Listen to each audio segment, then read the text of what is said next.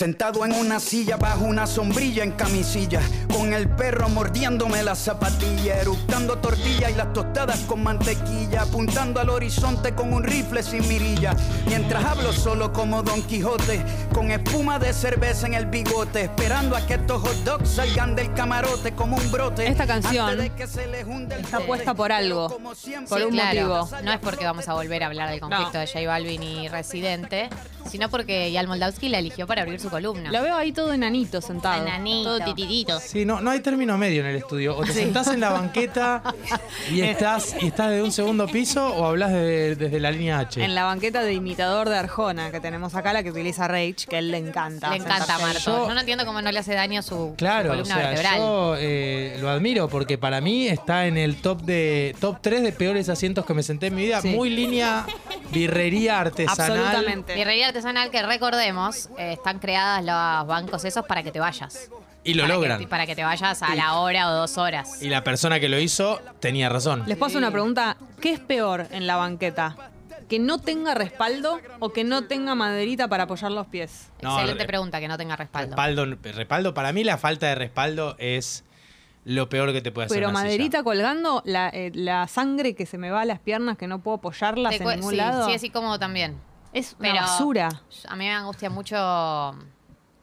el, el respaldismo. Y sí. El respaldismo te da una Porque paz. yo, que soy una persona encorvada por naturaleza, si no tengo un respaldo, jorobado. No, es terrible, es terrible. Pero bueno, uno tiene que elegir, son elecciones, ¿no? Tenés que estar Tenés todo el tiempo no. La vida hay que elegir. Todo el tiempo encajando los hombros para atrás, ¿viste? Sí.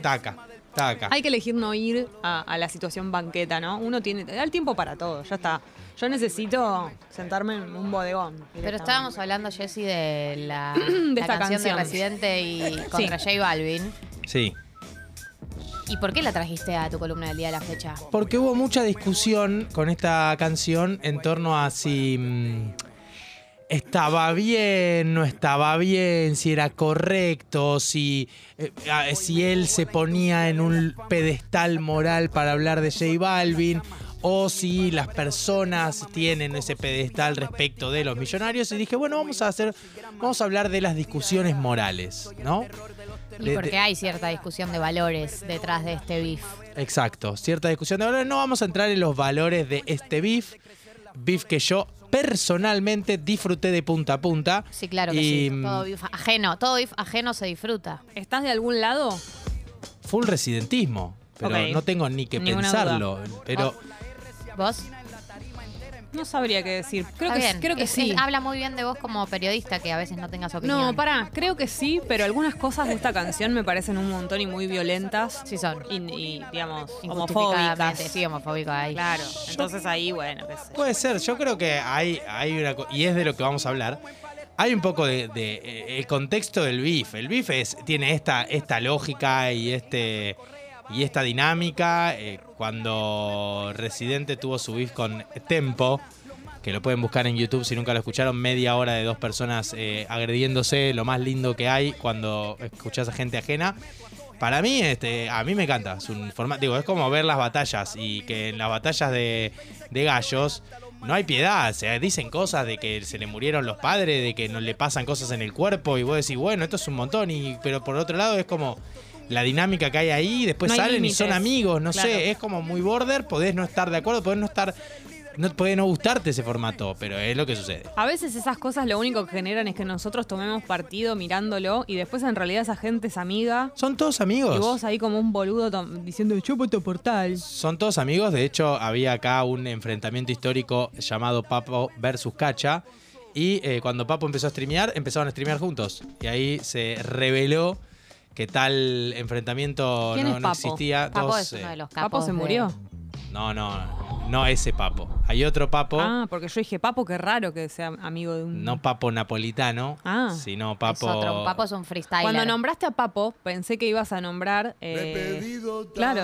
Ah, No, buscate claro, ese no buscate es. un empleo honesto. Ese su- no es. Exactamente, dije, ah, al final eran Ese también fue un amigos. beef. Ese también fue un beef, pero no streamearon juntos. Pero me temo que ahí estaban peleando, o sea, no estaba Sí. todo bien No, en el no, no, fondo. no. Ahí no había. Es que sabes qué pasa, Digo, las peleas de antes eran verdaderas, no como ahora. sí. Que es todo.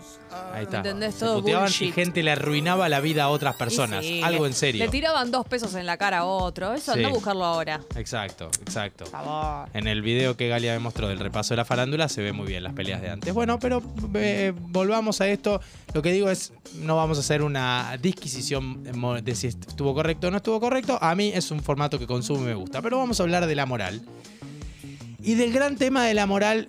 ¿Qué- ¿Qué pasa con la moral? Uno tiene que... Uno, uno cree que tiene decisiones tomadas o que uno sabe lo que es bueno, no es bueno. Viste que siempre en las discusiones morales uno trata de ampararse en algún tipo de marco. Una de las clásicas discusiones sería, típico de amigas prestadas. La verdad versus el cuidado, ¿no? Cuando Justo uno... hoy mencionamos un poquito eso. A ver, ¿qué dijeron? No, no, que, que viste que uno a veces tiene amigos que les di- le dicen a uno la verdad y le permitís a ciertos amigos que te digan, pero que la verdad no incluye, digamos, maldad. Que vos podés decir la verdad a un amigo porque, bueno, de alguna manera es lo que tenés que hacer, pero con cuidado. Tampoco. Exacto. Ya la verdad duele como para que encima la digamos de una manera que sea dolorosa extra. Esa es la frase, ¿no? Es lo que tenés que hacer. ¿Por qué es lo que tenés que hacer? Porque creemos que hay que decir siempre la verdad. Esa sería como nuestra máxima. Hay teorías morales que operan con generalidades, como por ejemplo, siempre hay que decir la verdad, porque como si, nos, si dijéramos el imperativo categórico de Kant que dice, ¿cómo, ¿cómo sé si algo es correcto o incorrecto? Bueno, me imagino qué pasaría si todo el mundo hiciera lo que yo hago. Entonces, así llego a la formulación, bueno, siempre hay que decir la verdad, porque si yo empiezo a mentir y todos mienten, no se puede vivir. Ok, esas son generalidades. Hay otra forma de acercarse a la moral, que es la que vamos a ver ahora, que es la que trae Seila Benhabib, Mira, ¿Es judía? turca. No, sé, no sabemos si es judía, tal vez es judía también. Eh, filósofa contemporánea, una persona que nació en 1950, bastante, bastante actual, que hace una discusión sobre eh, la moral y dice, en realidad con la moral hay como dos enfoques, dice, ¿no? Hay como un enfoque general, que es esta gente que dice, hay que agarrar un par de máximas y, y- y formularlas y, y tratar de trabajar con generalidades, con lo que tenemos en común las personas, tratar de entenderlo y ver qué generalidades podemos sacar para decir esto es lo que es correcto moralmente hacer en estas situaciones. sí.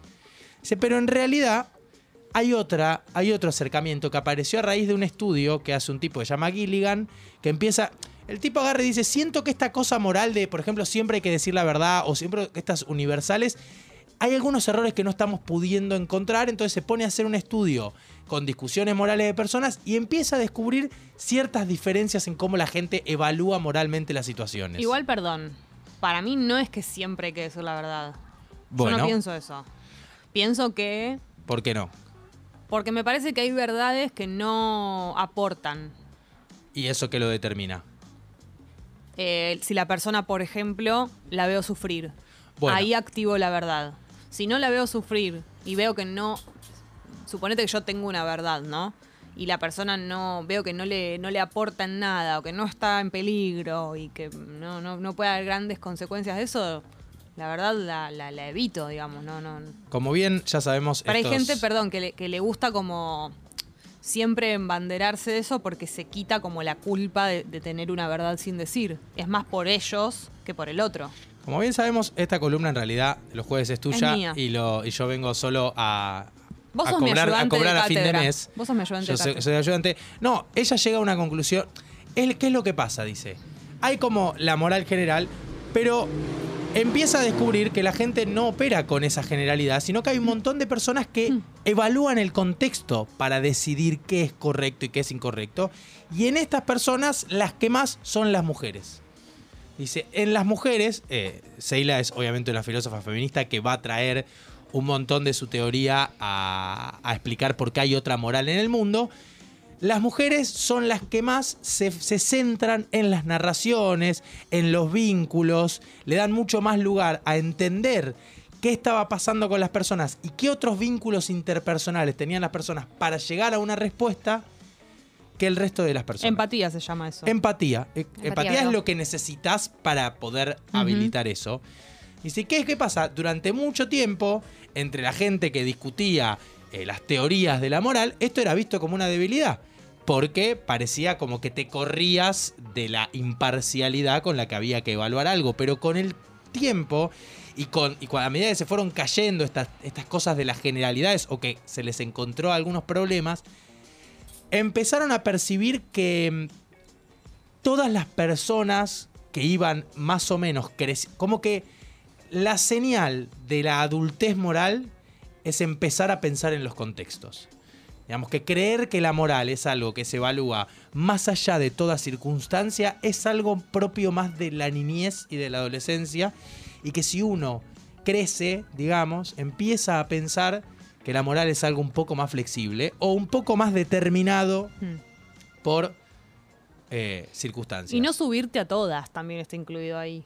Como que no todo lo que ves tenés que participar de eso y decir tu verdad y tu opinión. Y como que ahí está incluido también. Como Sí. deja- hay cosas que dejarlas pasar. Supongamos que acá nos estamos comprometiendo porque tenemos que tomar una decisión. La pregunta sería, si esta decisión la tomamos algún día en nuestra casa, porque dijimos, bueno, no sé, para mí esto siempre está mal, esto siempre está bien, y cada vez que yo me enfrente a esta situación voy a actuar de esta manera y voy a actuar. Supongamos en el caso de, somos amigos de una pareja, amigos de los dos, y un día salimos con uno de ellos y, él, y o una. ella se manda una, ¿viste? Y al otro día viene y nos dice, yo te prometo que no tuve nada que ver, que mm, derrapé, que no va a pasar nada. Uno, ¿le cuenta o no le cuenta a la otra persona? Supongamos Y este ese es el panorama. gran, el gran tema. Yo depende. Depende. Depende. Depende de la otra Depende de la gravedad también, de cuánto Sí. escaló. Y de, y de si, si le arruino la vida a la persona si se lo digo. También. De un montón de cosas. Sí, de un montón de cosas. Exacto. Por más de que para mí lo más eh, como aliviador sería contarlo, eh, no tiene que operar como e- ese factor. No, no importo yo ahí. Bueno, es bastante lo que dice Seila. Dice, nosotros veníamos... Clásica, por. Sí. No, digo, de, de este depende y todo lo que ustedes dijeron. eh, veníamos de una teoría moral que nos hubiera dicho, no, hay que contar. Porque ponerle, supongamos, ¿no? Tal vez, tal vez nos dice que no, pero supongamos una teoría moral que nos decía, si vos condenás a la infidelidad, no hay nada para pensar. Claro. Digamos, hay que contarlo. Vi- lo que viene a, a proponer Seila como alternativa es decir, bueno, no, digamos, hay un montón de otras cosas. No es que no existen las formas correctas de pensar o de resolver una situación, pero lo correcto se resuelve en el contexto. Sí.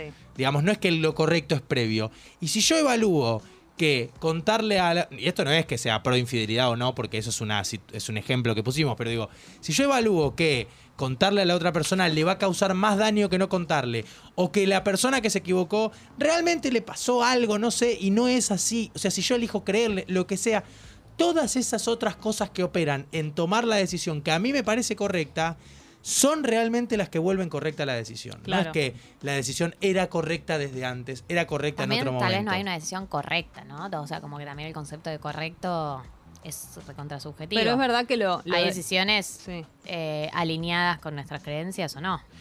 No, y que lo determina el cuidado que tuviste para, para, un- para llegar a una conclusión a la otra. Cuanto más sometiste eso a, a- a pensarlo y a debatirlo, creo que lo, lo acerca más a lo, entre comillas, correcto, que es verdad que no existe. Yo creo que cuando ella dice lo de las formas correctas es porque, pensando un poco ahora, es porque es muy fuerte decir que no existe lo correcto si vos estás proponiendo una moral Hmm. contextual.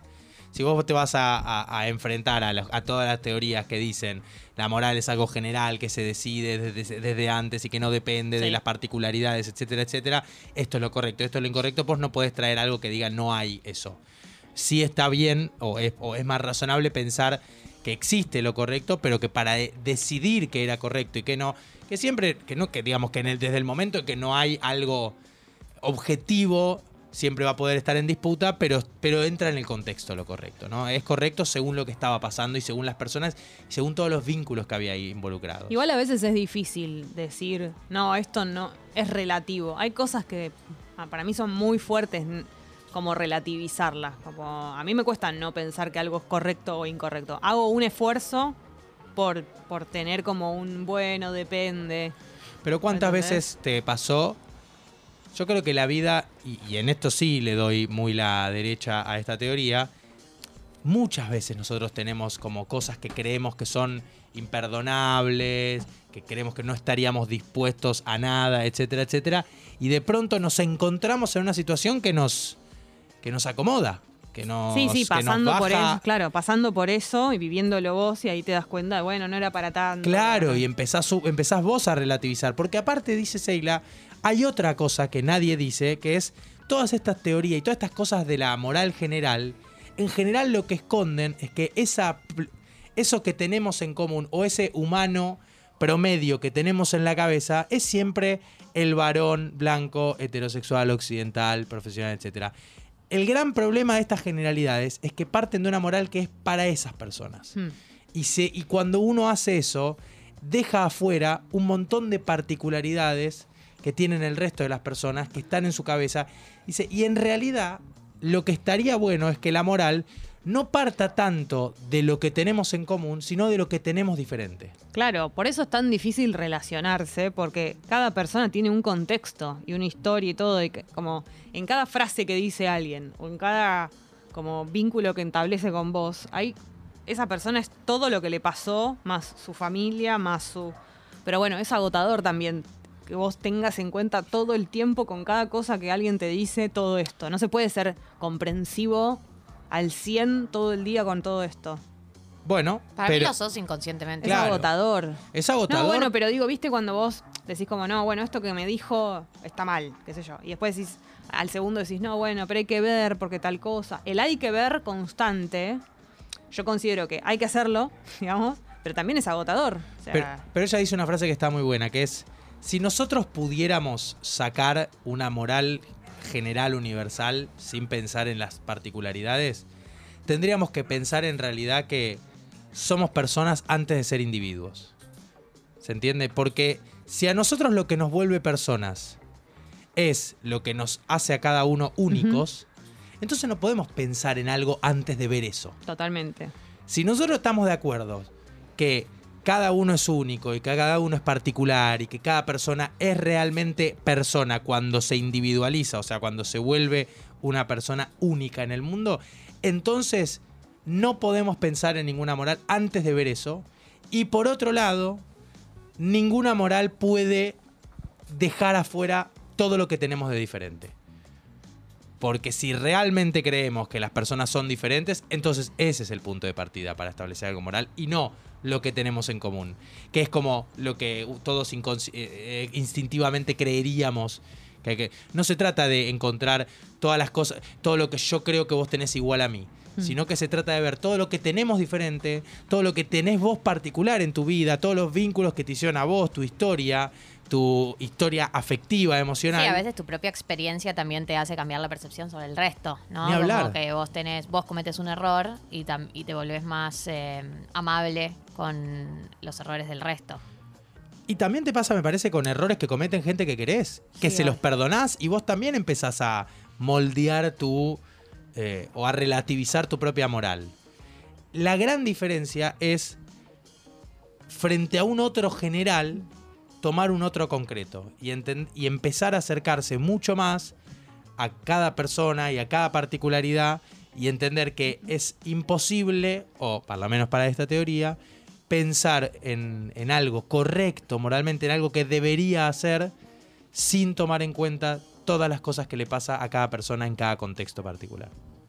Ey, yo, qué fantástico. Fantástico. Sos fantástico, Sí, ¿eh? sos. Pará, acá preguntan algo, es un poco fuerte. Kiko dice, Eyal, ¿un exceso de relativismo moral nos llevaría a perdonar, entre comillas, a Hitler o Videla o eso es un peligro también? Esa es la gran objeción del relativismo moral, pero también a favor, eh, o sea, a favor de la objeción, voy a decir que Kant, que tiene mm, eh, la máxima esta que dije, no, eh, no hagas algo, sino todo lo que hagas tenés que hacerlo pensando en qué pasaría si todo el mundo operara de esa manera. Cualquier moral que pone eh, la vara de lo correcto en la individualidad da pie al terror, porque la individualidad siempre puede justificarse todo Hmm. sea general o sea particular, porque yo al final, incluso diciendo, bueno, ¿qué pasaría si todo el mundo opera? Bueno, tal vez en esta circunstancia específica en la que estoy, todo el mundo debería operar y me puedo justificar al infinito. Esa es la gran objeción a la maxi, al imperativo categórico de Kant, eh, que da lugar al terror. Todas las varas morales que no tienen un tribunal de la moral corren el riesgo del terror. Es el gran a mí no me hizo nada. Es, sí, y es el gran. eh, Todo lo que vos lo resolves puertas para adentro con tu individualidad, te lo justificás al máximo. Entonces necesitarías un tribunal, pero después la apertura de un tribunal de la moral también es algo muy riesgoso. Eh, es algo muy difícil, Kiko.